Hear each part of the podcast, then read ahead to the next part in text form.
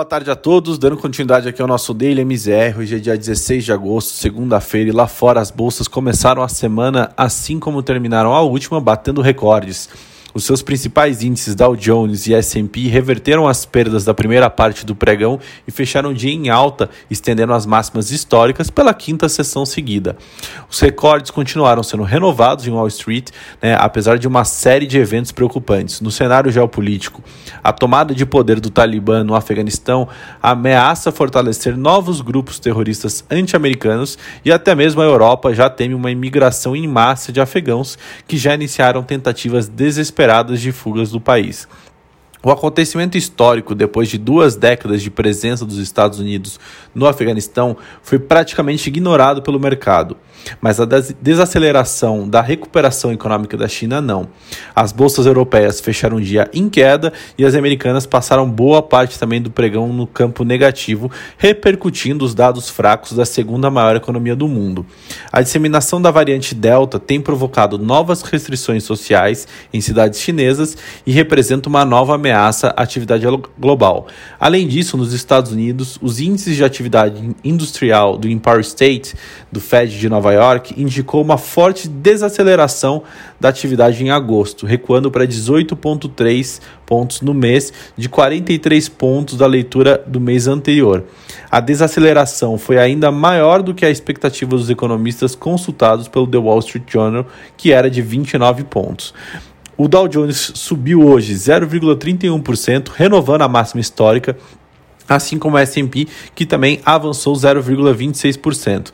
Na Nasdaq, o índice de tecnologia não seguiu o mesmo caminho e fechou o dia em baixa de 0,20%. Vindo para a Bolsa Brasileira, é, com, é, como vem ocorrendo nas últimas semanas, os agentes do mercado financeiro seguiram relatando ali um desconforto crescente com os ruídos políticos e as incertezas relacionadas às questões fiscais em Brasília. Em meio a um cenário externo também negativo como foi hoje, o Ibovespa ter, terminou o dia em em queda firme e devolveu praticamente a totalidade dos ganhos acumulados em 2021. É, sinais de cautela já eram emitidos no mercado externo desde o início do dia, motivados ali por novos indícios de desaceleração na economia chinesa.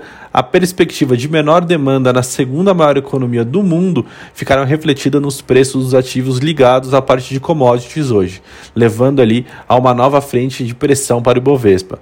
O principal índice da bolsa de valores local terminou terminou o pregão em queda de 1,66%, né, aos 119.180 pontos. Nas mínimas do dia, o Ibovespa chegou a recuar mais de 2%, marcando ali os 118 mil pontos. Assim, o índice acumula ganhos de apenas 0,14% no ano, desde a máxima de fechamento anotada em junho, já registrava já registra uma queda de 9%. Vindo para a parte de câmbio, né, uma leva de indicadores econômicos piores do que o esperado da China e dos Estados Unidos voltou a acender ali o sinal de alerta em relação ao ritmo de recuperação global. Em meio a questões como o impacto da variante Delta do Covid-19 e, e, o possível anúncio sobre o início da retirada dos estímulos monetários nos Estados Unidos, os dados fizeram com que os ativos de risco perdessem praticamente ali em bloco. Né? No Brasil, é, esse viés se, é, se somou ainda às preocupações de cunho fiscal e político que assombram o mercado local e colocou a moeda americana de volta né, ao maior patamar de fechamento em quase três meses. No final do dia, o dólar foi negociado a R$ 5,27, numa alta de 0,65%. Esse é o maior patamar de fechamento desde o dia 26 de maio, quando a moeda americana encerrou cotada a R$ 5,31. Vindo para a parte de juro, enquanto as incertezas relativas à reforma do imposto de renda e a definição sobre o valor do novo Bolsa Família e o teto de gastos continuam sobre a mesa, a curva de juros voltou a ganhar inclinação na sessão desta segunda-feira. Com alta forte das taxas intermediárias e longas, os juros de mais longo prazo permaneceram ali acima dos 10%, enquanto as taxas de curto prazo anotaram uma leve queda, no momento em que algumas revisões para baixo nas projeções de crescimento econômico Estão no radar dos agentes financeiros. Bom, por hoje essas são as notícias. Amanhã a gente volta com mais informações. Muito obrigado a todos.